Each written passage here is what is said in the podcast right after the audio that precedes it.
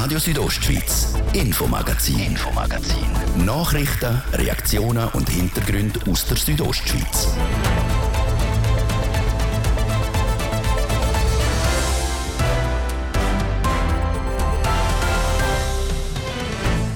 In Chur West stehen grosse Veränderungen an. Schon länger ist bekannt, dass der Bahnhof sich um ein paar Meter weiter Richtung Domadems verschiebt. Und ab heute gehen die Bauarbeiten so richtig los. Heute ist ein Freudentag. Der Bahnhof Chur West ist sehr bedeutend für die ganze Verkehrssituation in Chur West, aber auch für die ganze Stadt. Wir sind beim Spatenstich dabei. Gewesen. Denn der Bundesrat will sparen, unter anderem in der Landwirtschaft. Beim Bündner Bauernverband kommt das nicht gut an, weil die Bündner Landwirtschaft ist natürlich einkommensabhängig von diesen Zahlungen aus Bern stark betroffen. Warum die Sparmaßnahmen so wehtun und was der Bündner Bauernverband dagegen unternimmt. Und zum ersten Mal vor Vereinsgeschichte steht der HC Prättigau Herrschaft im Playoff-Halbfinal der ersten Liga. Das erste Spiel gegen der EHC Wetzikon haben die Bündner verloren. Trotzdem... Das ist schon eine, schöne Sache für die HC Prättigau Herrschaft. Ich meine, äh, es ist aber noch nicht fertig. Oder? Wir haben natürlich den Anspruch zum Weiterkommen. Der Verteidiger Andreas John über die Chance vom HC Prättigau Herrschaft in dem Playoff-Halbfinal. Das und noch mehr erwartet euch in der nächsten halben Stunde. Im Studio ist Jasmin Schneider. Ich wünsche einen guten Abend.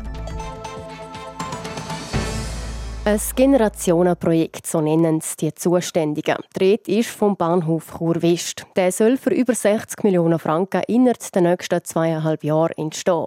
Das hat das Churer Stimmvolk im September 2022 mit fast 75 Prozent Zustimmung entschieden. Heute war der Spatenstich für das Projekt. Für uns vor Ort war der Immanuel Giger. Nur wenige Meter vor bisherigen Haltestelle Chur West ist ab heute die neue provisorische Haltestelle eröffnet worden. An dieser provisorischen Haltestelle hat die Rätische Bahn, der Kanton Graubünden und Stadt Chur zum Spatenstich für den neuen Bahnhof Chur West geladen. Die Churer Stadträtin Sandra Meissen war begeistert.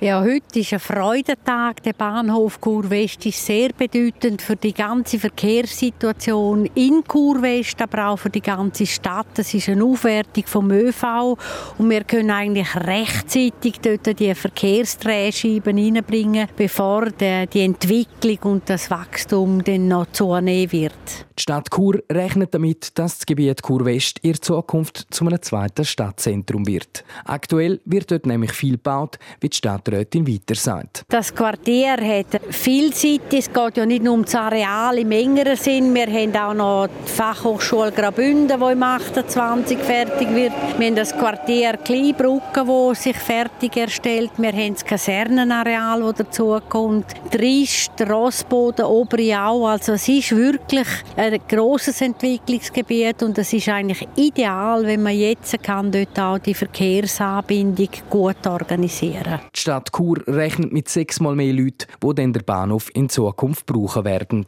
Der neue Bahnhof Chur West wird darum auch mehr bieten wie die jetzige Haltestelle, wie der Direktor von RAB, Renato Fasciati erklärt. Neben den Zügen, die hier durchfahren, haben wir auch Postauto- und Buslinien, die hier durchführen. Wir haben Langsamverkehrverbindungen, also Velowege, die hier durch können. Man wird hier das Velo abstellen. Also man wird wirklich, egal mit welchem Transportmittel man unterwegs ist, kann man hier am Bahnhof Chur West äh, äh, seine Dienstleistungen auch entgegennehmen. Für die RAB ist das Projekt auch für die Umsetzung des Behindertengleichstellungsgesetzes wichtig. Am neuen Bahnhof sollen Personen mit Beeinträchtigung gut in die Postautos Bus und Züge einsteigen können. Das Bauvorhaben ist aber gar nicht so einfach, weil der Verkehr ohne Unterbrüche weiter stattfinden soll, wie der RAB-Direktor sagt. Es braucht eine ganz gute Planung, auch eine Abstimmung von den einzelnen Involvierten, die da sind. Und die Sicherheit steht immer zuoberst auf der Prioritätenliste. Wir hoffen, dass wir so eine größere Einschränkungen machen können. Es kann sicher sein, dass wir mal irgendeine Unterführung muss bauen muss, dass dann mal während der Nacht eine längere Pause brauchen tut, damit wir das eben sicher machen können. Sicherheit also ein grosses Thema beim Bauprojekt Bahnhof Kurwest. Aktuell fahren täglich rund 112 Züge auf dieser Strecke durch. Bis der neue Bahnhof fertig ist, müssen sich Zugreisende aber erst einmal mit der provisorischen Haltestelle zufrieden geben. Der neue Bahnhof Chur-West soll im Spätsommer 2026 eröffnet werden.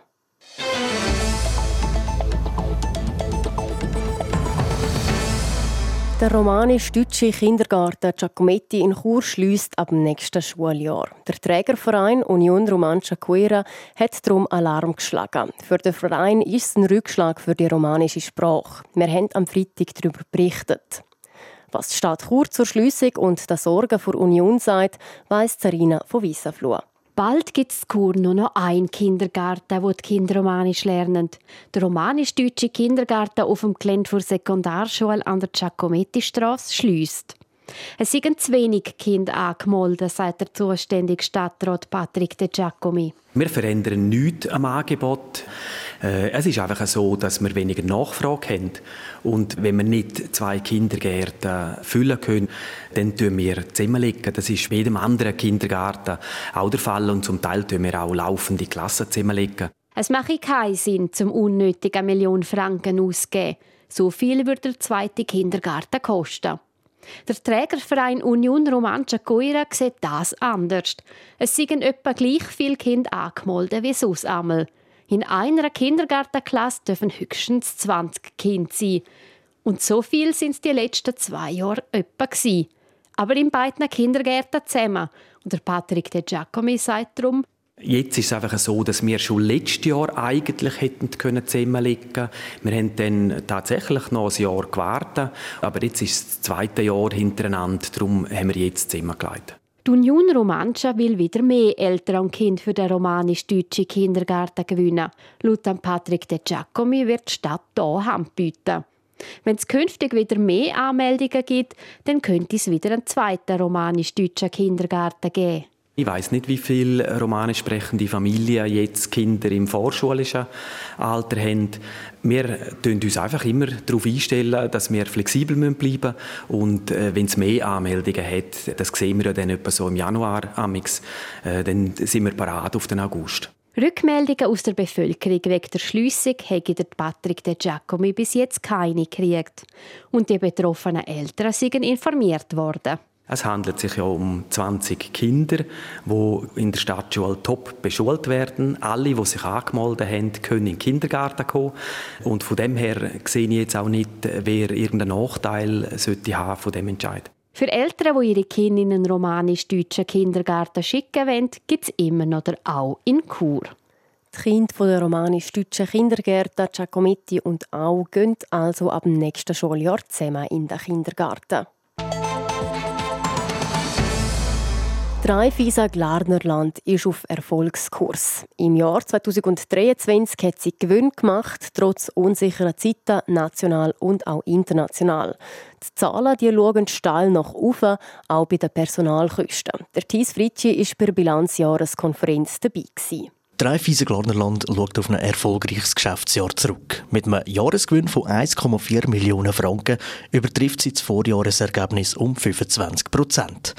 Der Vorsitzende der Bankleitung, Patrick Galotti, sei nicht nur zufrieden, sondern Höchst zufrieden. Wir haben ein sehr gutes Ergebnis können erzielen. Das ist sehr erfreulich. Natürlich haben wir auch vom äh, Zinsschritt vom letzten Jahr profitiert, wie alle Banken äh, das gemacht haben. Aber gleichwohl äh, ich es nicht unterlassen, auch die operative Leistung für unsere Mitarbeitenden äh, führen zu heben, weil äh, auch das ist ein sehr wichtiger Anteil dass wir so einen guten äh, Abschluss haben können erzielen und heute so dürfen ausweisen. Der Nettoerfolg aus dem Zinsgeschäft hat um 31,5 Prozent zugenommen, auf 8,7 Millionen Franken, so der Patrick Galotti weiter. Ein bisschen harziger sei es beim Hypothekargeschäft gewesen.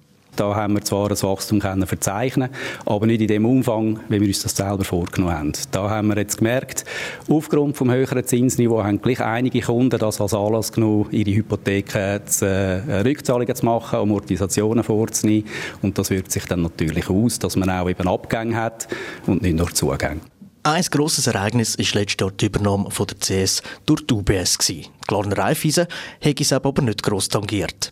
Wir haben das äh, jetzt nicht in dem Ausmaß gespürt, wie man das vielleicht könnte vermuten, dass äh, viele CS-Kunden äh, unsicher sind und äh, andere Banken gesucht haben. Wir haben das äh, vereinzelt und in einem gewissen Ausmaß natürlich auch gespürt jetzt äh, im Frühling letztes Jahr. Aber ich glaube, der Großteil von unserem Wachstum in den, in den Kundengeldern ist einfach auch auf, auf unsere gute Arbeit zurückzuführen. Die Kundeneinlagen, also das Geld, das die Leute auf der Bank haben, sind um fast 30 Millionen gestiegen. Erwartungsgemäß gestiegen sind auch die Kosten. Wegen Zinsaufwendungen, Marketing und Personal. Die Personalkosten sind um eine halbe Million gestiegen. Denn die Bank hat neue Leute anstellen wir haben uns ein breiter aufstellen und haben durch das ähm, auch jetzt ähm, sechs Mitarbeitende mehr eingestellt gehabt, um eben das Know-how und Kapazitäten und Ressourcen besser können zu verteilen und das, äh, die Entwicklung von der Bank weiter können voranzutreiben. Aber auch wir merken, es ist nicht einfach, die Leute zu finden. Wir haben zum Teil äh, sehr lange Stellen ausgeschrieben oder Stellen sind offen und ich glaube, da haben wir alle das gleiche Problem. Alles in allem arbeiten 32 Leute bei der Raiffeisen Glorner Land. Die Kurven die zeigen alle gegen oben, mit einem 25-prozentigen Mehrgewinn als letztes Jahr. Aber auch das ist endlich. Ein Limit will man sich nicht setzen. Sky is the limit heisst es doch immer. Äh, ich weiß es nicht, wo das Limit erreicht ist. Wir streben aber auch nicht nach dem Limit. Wir äh, wollen kontinuierlich so ein gesundes Wachstum haben und das verfolgen wir auch. Und wenn es da in, in guten Schritten vorangeht, dann sind wir sehr zufrieden. Da muss es jetzt nicht immer 25 Prozent mehr sein. Wegen verschiedensten äußeren Einflüssen sei das Marktumfeld eine Herausforderung. Trotz allem rechnet die Bank mit einer positiven Geschäftsentwicklung im laufenden Jahr. Der Thies Fritschi war das mit dem Geschäftsjahr der Glarner Raiffeisen. Dass der Bundesrat bei der Landwirtschaft Millionen sparen will, kommt logischerweise bei den Bäuerinnen und Bauern nicht gut an. So hat der Schweizer Bauernverband vor kurzem eine Petition gegen das Sparprogramm vom Bundesrat abgegeben. 65.000 Leute haben unterschrieben. Im Speziellen wehrt sich auch der Bündner Bauernverband gegen das Sparprogramm. Die geplanten Kürzungen würden die Bündner Landwirtschaft hart treffen. Im Interview mit Martin de Platzes sagt der Präsident vom Bündner Bauernverband, der Thomas Roffler, dass besonders die Berglandwirtschaft auf das Geld vom Bund angewiesen ist. Die Bündner Landwirtschaft, die Bündner Bauernfamilien sind sehr abhängig davon, was in Bundesbern entschieden wird. Und gerade wenn es um die finanziellen Angelegenheiten geht, dann leidet natürlich auch die Bündner Landwirtschaft darunter, wenn Budgetkürzungen anstehen. Die Bündner Landwirtschaft ist natürlich einkommensabhängig von diesen Zahlungen aus Bern stark betroffen. Wie viel macht der Anteil vom Bündner Bauernhof aus, wo Geld aus Bern kommt? Man kann sicher so sagen, dass die Abhängigkeit mit den höheren Bergzonen steigen tut. Im Berggebiet ist die Abhängigkeit sicher über 50 Prozent. In den Talregionen ist sie tiefer, wenn der die Produktion einen höheren Anteil hat, auch der Verkauf der Produkte. Aber man kann natürlich sagen, im Berggebiet werden sehr viele gemeinwirtschaftliche Leistungen erbracht unter erschwerten Produktionsbedingungen Bedingungen. Und genau für das ist das Direktzahlungssystem geschaffen worden, um diesen Ausgleich zu finanzieren. Die Petition die ist auch gerichtet an die grossen Schweizer Detailhändler. Die zahlen die zu wenig für Produkte, die Bauern abliefern. Umgekehrt hat die Landwirtschaft immer höhere Produktionskosten. Die Bauern verlangen jetzt 5% höhere Produzentenpreise. Ist das realistisch jetzt gegenüber den Multis wie Coop, Migro, Aldi, Lidl und Co.? Wir haben keine andere Wahl, als jetzt die Produktionspreise oder die Produzentenpreise am Markt zu erhöhen. Nämlich die Einkommenssituation in der Landwirtschaft durch die gestiegenen Produktionskosten hat natürlich sehr viel nach sich gezogen. Die Einkommen haben sich dadurch vermindert und entlang der Wertschöpfungskette ist der Konsumentenfranken nicht mehr fair und gut verteilt. Die ganz grossen Produzenten in der Schweiz, die sind vor allem im Berner Seeland, Gemüse beispielsweise oder im Thurgau Obst. Inwiefern ist Bündner Landwirtschaft von diesen grossen Detailhändlern abhängig? Bündner Landwirtschaft ist vor allem im Milch- und im Fleischbereich von dem Detailhandel sehr stark abhängig. Wir sind das Grasland, wir sind ein Graskanton, wir haben weniger Ackerfrüchte als im Mittelland das der Fall ist. Wir haben auch eine ganz kleinere Früchteproduktion und Gemüseproduktion als im Talgebiet. Wir sind ein Kanton, der auf die Viehwirtschaft setzt und vor allem im Milch- und im Fleischbereich sind wir natürlich auch davon betroffen, wenn die Grossisten eben die Preise dort nicht entsprechend anheben tun. Der Schweizer Bauernverband fordert mit dieser Petition eben auch mehr Anerkennung. Ihr habt jetzt die Form von einer Petition gewählt. Wenn man jetzt über die Landesgrenzen von der Schweiz raus schaut, zum Beispiel jetzt Deutschland oder auch Frankreich. Dort gewaltige Protestdemonstrationen der Bauern mit Tausenden von Traktoren sind die aufgefahren in Richtung Hauptstadt Berlin oder auch in Frankreich. Gülle haben sie ausgeworfen. Diese Form von einer Demonstration, anstatt eine Petition, eine Demonstration mit Traktoren, hat das der Bauernverband auch schon mal überlegt, diskutiert. Ich bin auch Mitglied vom Vorstand vom Schweizerischen Bauernverband und wir setzen auf eine andere Art von Kundgebung. Wir suchen eigentlich den direkten Kontakt mit der Politik und Gott sei Dank ist die Schweizer Landwirtschaft und die Bäuerinnen und Bauern sehr stark vernetzt in der Politik. Das ist in Europa aber leider nicht mehr der Fall.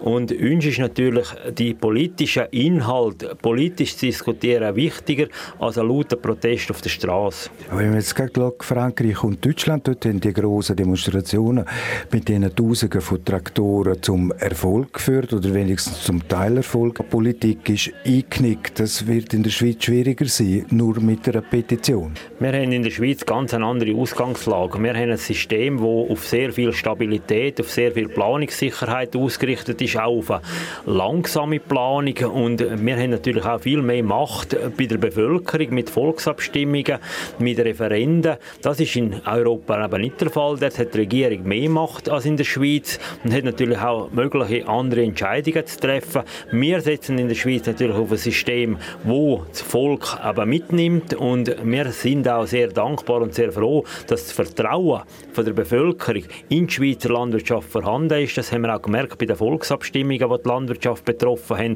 sind alle im Sinne der Landwirtschaft entschieden worden.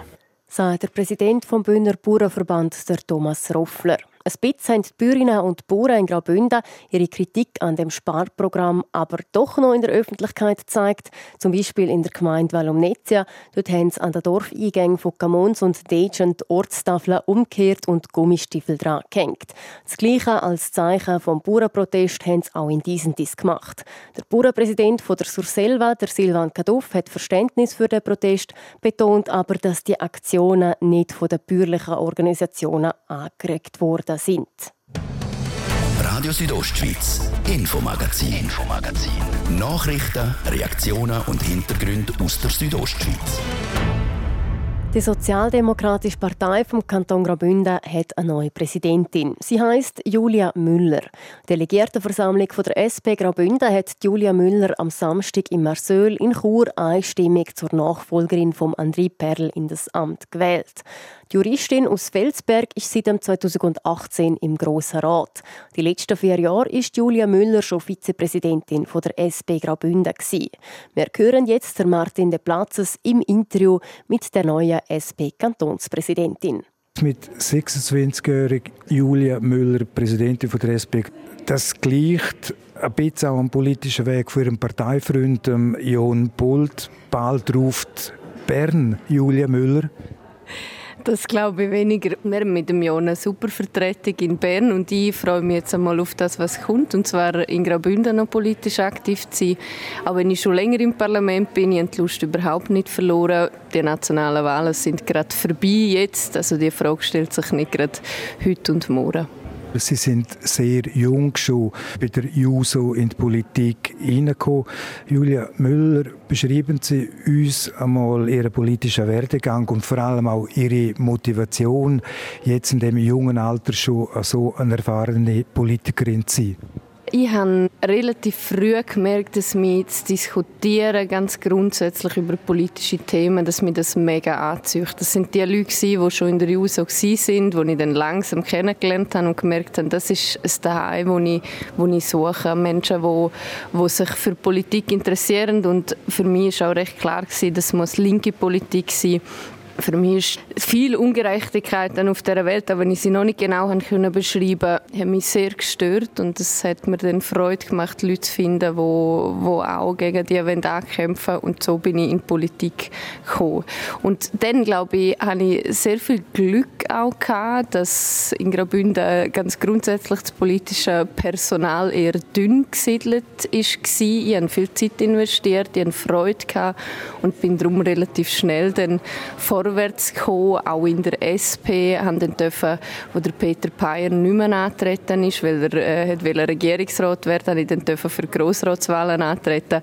Dazu mal habe ich gedacht, ja, das ist jetzt ein cooler Versuch, Teil von dem Team zu sein und ich trete mal an, aber niemals werde ich gewählt. Und dann hat das wirklich geklappt.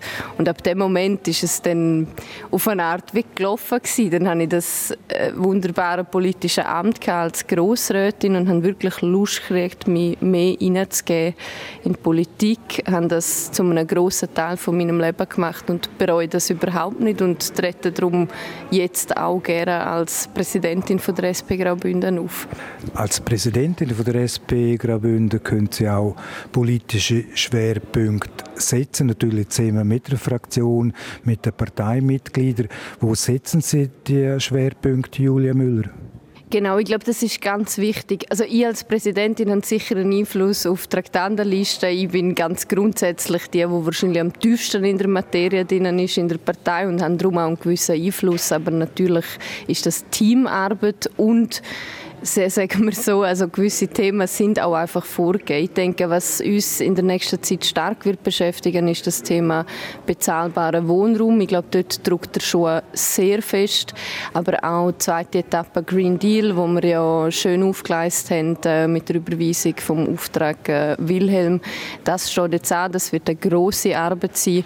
Und sonst, äh, wir schauen, es werden Wahlkampagnen anstehen, wir werden uns auch dort wieder klar für ein soziales, offenes offenes ökologisches Graubünden einsetzen auf verschiedenen Ebenen sind die Wahlen angesprochen. In den letzten vier Jahren sind Sie auch Vizepräsidentin von der SP Graubünden und haben in dieser Funktion auch Wahlkampagnen und Abstimmungskampagnen mitgetragen. Jetzt bei den Nationalratswahlen letzten Herbst hat die SP einen Sitz verloren gehabt. An die SVP, der geht immer ein bisschen hin und her. Bei den letzten Grossratswahlen hat die SP Graubünden stark zulegen dank dem Proporz. Und das nicht nur in der SP Hochburg Chur, sondern auch in den Talschaften. Das ist absolut genial. Das neue Wahlsystem hat uns äh, zu mehr auch Repräsentanten Repräsentanz in den Regionen verholfen. Ich glaube, das ist eine sehr große Chance für unsere Partei, um eben nicht nur vorwiegend in kurz zu zeigen, was wir können, sondern im ganzen Kanton. Und ich freue mich sehr darauf, äh, die Arbeit weiterzuführen, unsere Regionalsektionen zu stärken und dann auch bei den nächsten Wahlen wieder mit den besten Leuten anzutreten. Julia Müller, die Welt hat sich in den letzten Jahren stark verändert. Corona-Pandemie, dann der schreckliche Angriffskrieg von Russland auf die Ukraine. Um auf die SP Schweiz jetzt zu reden kommen. Die SP Schweiz hat im Parteiprogramm immer noch drin, äh, dort steht Abschaffung der Armee. Dafür setzt sich die SP ein. Jetzt vor allem auch seit dem Krieg in der Ukraine. Da ist eine Mehrheit, vor allem auch im Bundesbären von den SP-Mitgliedern und auch von den anderen Mitglieder der SP in der Schweiz, da ist die Mehrheit gibt, was die Abschaffung der Armee anbelangt. Ja, ich glaube, wir tun gut daran, die globalpolitischen Veränderungen auch bei uns zu diskutieren. Ich glaube, wir müssen wieder über das reden. Wie stehen wir ganz grundsätzlich zu der Armee? Ich möchte aber gleich sagen, ich glaube, die SP kann und darf meiner Meinung nach weiterhin für eine möglichst gewaltlose Politik einstehen.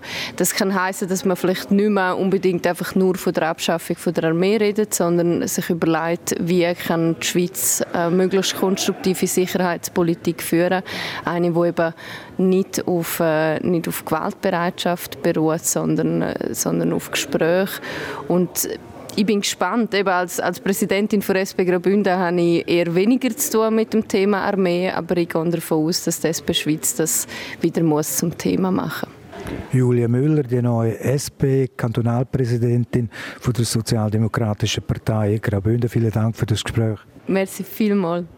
Und der neue Vizepräsident von der SP Graubünden und damit der Nachfolger von der Julia Müller ist der Lukas Horrer, der ehemalige Fraktionspräsident von der SP Graubünden.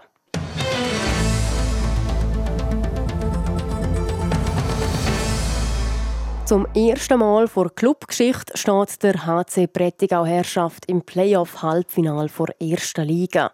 Das ist die vierthöchste Eishockey-Liga der Schweiz.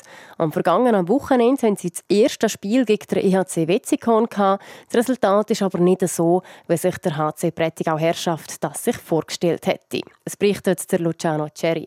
Im ersten Playoff-Spiel dieser Serie gewinnt der EHC Wetzikon gegen der HC Prättigau Herrschaft mit 4 zu 2. Geschenkte Goal und zu wenig Zug gegen vorne sind Gründe für die Niederlage gewesen.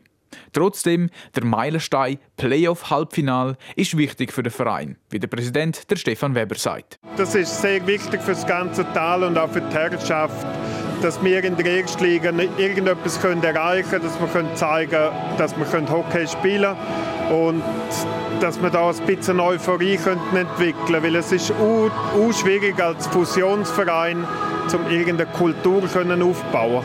Es geht beim HC Prättigau Herrschaft also um mehr als nur den Sieg. Das sieht auch der 43-jährige Verteidiger Andreas John so. Ich glaube, das ist schon eine schöne Sache für die HC Prättigau Herrschaft. Ich meine, es ist aber noch nicht fertig. Oder? Wir haben natürlich den Anspruch zum Weiterkommen. Das muss unser Ziel sein, um die Halbfinalserie zu gewinnen und dann ja, weiterlaufen, weiter, immer weiter. Ja.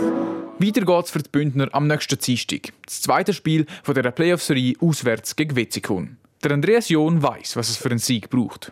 Wir müssen mehr offensiv produzieren, wir müssen mehr Goal machen. Meine, Wetzikon ist eine super Mannschaft, wir aber auch. Und ich glaube, das war Duell auf Augenhöhe. Gewesen. Und wenn ein bisschen der Böck besser für uns gelaufen wäre, hätte es auch können auf unsere Seite kippen Und das müssen wir am Dienstag erzwingen.